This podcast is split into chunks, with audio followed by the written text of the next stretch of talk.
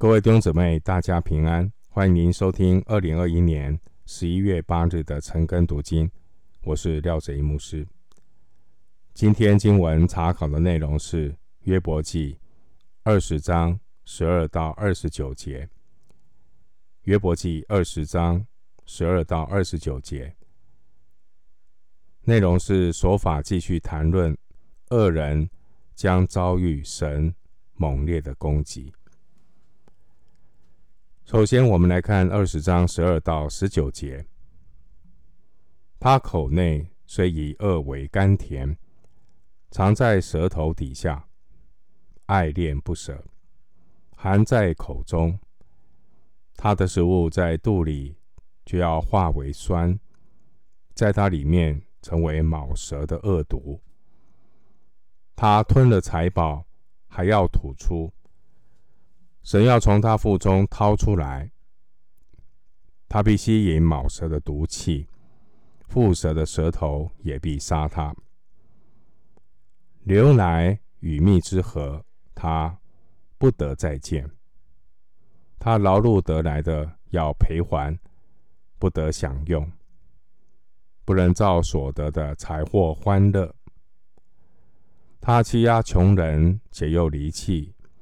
强取非自己所盖的房屋。十二节到十九节这段经文，又是所法对约伯完全没有帮助的一篇高谈阔论。所法他描述一个恶人，虽然生前有兴旺的时候，但恶人的最终之乐。终究会变为痛苦。恶人劳碌的成果，有一天都要归于别人，并且恶人永远不能够享受真正的欢乐。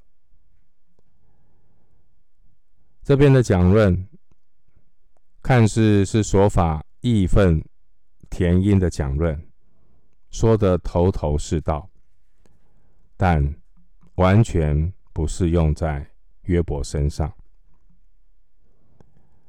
经文十九节，这位说法非常武断的认为，他说约伯就是一个恶人，论断约伯，他欺压穷人，且又离弃，强取非自己所盖的房屋，这些其实都是有果溯因的臆测。说法将恶人的罪名强加在遭遇苦难的约伯，他认定约伯的苦难就是约伯的咎由自取。其实说穿了，这些都是说法的强词夺理，让约伯实在很无言。十二节到十九节是一首交错平行的诗歌，前后对称。在这段经文当中，神出现在经文的中间，这段经文的中间，在第十五节说，他吞了财宝还要吐出，神要从他腹中掏出来，说法。他虽然心中急躁，但这位说法呢，口才很好，口若悬河的来责备约伯。虽然他很有才华，弟兄姊妹，一个人有才华和他灵命光景并没有直接的关系。接下来我们来看。约伯记二十章二十到二十二节，他因贪而无厌，所喜悦的连一样也不能保守，其余的没有一样他不吞灭，所以他的福乐不能长久。他在满足有余的时候，必到狭窄的地步。凡受苦楚的人都必加手。在他身上，说法对于恶人贪得无厌和恶人的下场，他的描述都很正确。二十一节这个福乐意思是好的事物，二十二节的狭窄意思是狭窄、困境、愁烦。第二十二节的意思是指一个恶人在达到成功巅峰的时候，必然会经历一个戏剧性逆转的命运。换句话说，恶人。即便很成功，最后也会陷入穷乏。那因为习惯奢华的生活，所以一旦陷入穷乏之后，会变得很难受。这是二十二节的经文意思。这位说法对恶人的贪得无厌和恶人的下场描述的很正确。问题是，如果没有爱，再好听的道理都是明德罗想的吧。回到经文二十章的二十三到二十八节，他正要充满肚腹的时候，神必将猛烈的愤怒降在他身上。正在他吃饭的时候，要将这愤怒像雨降在他身上。他要躲避铁器，铜弓的箭要将他射透。他把箭一抽，就从他身上出来，发光的箭头从他胆中出来，有金黄淋在他身上。他的财宝归于黑暗，人所不吹的火要把它烧灭，要把他帐篷中所剩下的烧毁。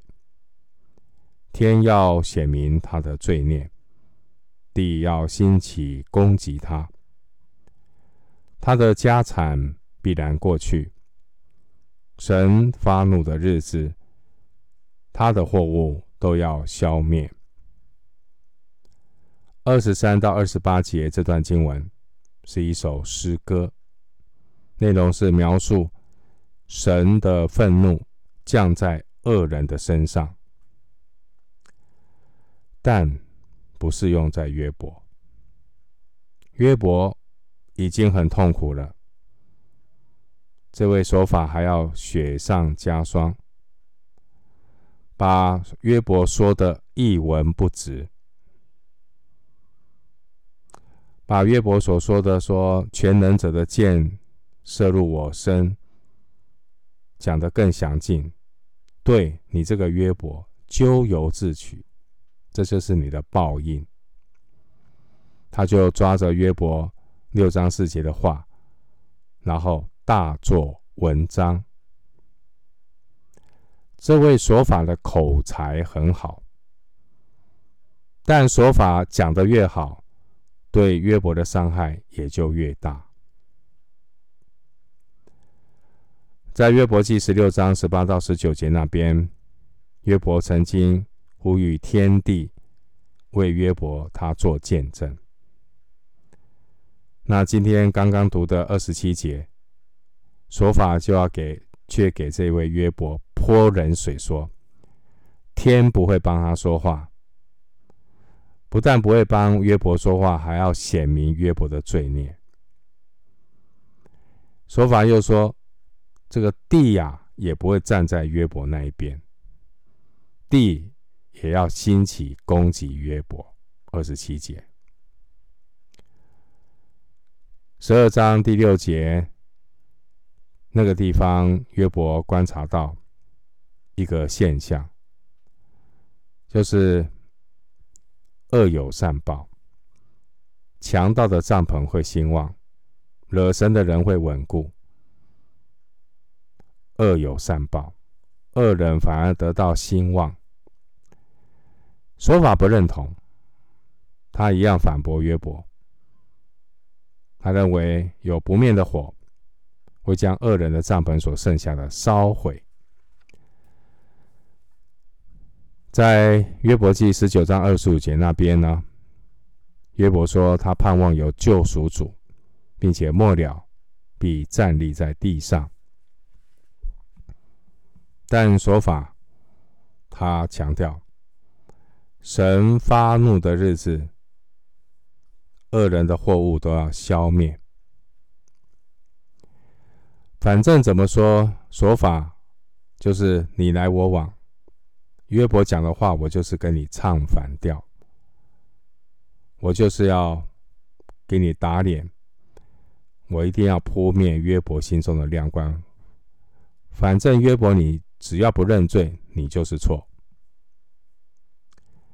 约伯面对一个振振有词、得理不饶人的说法，这让约伯再也不能够期待从人身上得到任何的安慰。回到经文二十章二十九节，这是恶人从神所得的份，是神为他所定的产业。二十九节，这位说法急不可耐地做出了结论。他认定约伯一点也不冤枉，并且他强调两次强调神。他用神把神搬出来，来加强自己的立场。二十九节这句话说得很好，但不适用在约伯身上。即便你把神搬出来，说法的话是话中有话的，在影射约伯的遭遇。只是在讲到那个遭遇、那个下场、那个恶人的报应，可是呢，没有提到，当一个人愿意悔改向善的时候，他其实是可以重新蒙恩。神是公义的神，但神也是有恩典怜悯的神。说法他所要定罪的恶人。是怎么样的恶人呢？说法这样的描述，这种恶人就是一个物质主义者。所以，一个物质主义者的恶人，最好的惩罚是什么？就把他的物品都消灭掉，把他所在在乎的这些物质拿掉。但所法忽略的更重要的事情。他以为呢，把约伯的这些儿女财产拿掉，就是最好的惩罚。可是所法忽略的一个最重要的重点，人最重要不只是身外之物，人最在乎的是关系。在谈到关系，包括我们跟自己的关系，跟别人的关系。还有一个跟上帝的关系。约伯他最看重的是什么？约伯最看重的就是他跟神的关系。这也是约伯最担心失去的。对约伯而言，身外之物的损失事小，失去了与神交通的关系才是大事。正因为与神的关系是约伯所在乎的，也因而激起约伯渴望，他最深的需要就是跟神交通，求神为他说话。我们看说法这第二次的发言，其实跟第一次发言一样，是很无理的。得理不饶人，没有礼貌，但又得理不饶人。说法的论调没有什么不对，只是不适用在约伯身上。说法认为恶人的福乐都是短暂的，祸患与报应都是神的命定。说法又武断的断定约伯是一个物质主义者，然后呢，就说二十八节，他的家产必会过去，把这个搬出来，说这是上帝对约伯的审判，所以他的家产都失去了，这是因为约伯罪有应得。听所法所说的这些话，头头是道，很有道理，但丝毫没有同情和怜悯。我们换一个角度来想、来看，其实说法也是神用来造就约伯的工具。神借着说法的不理解来打击约伯。帮助约伯进一步的思想，思想说过的话，叫做“强盗的帐篷兴旺，惹神的人稳固”。我们总以为恶人会一定会有不好的报应，可是你看到的现状、现实是，很多为非作歹的人仍然日子过得很好，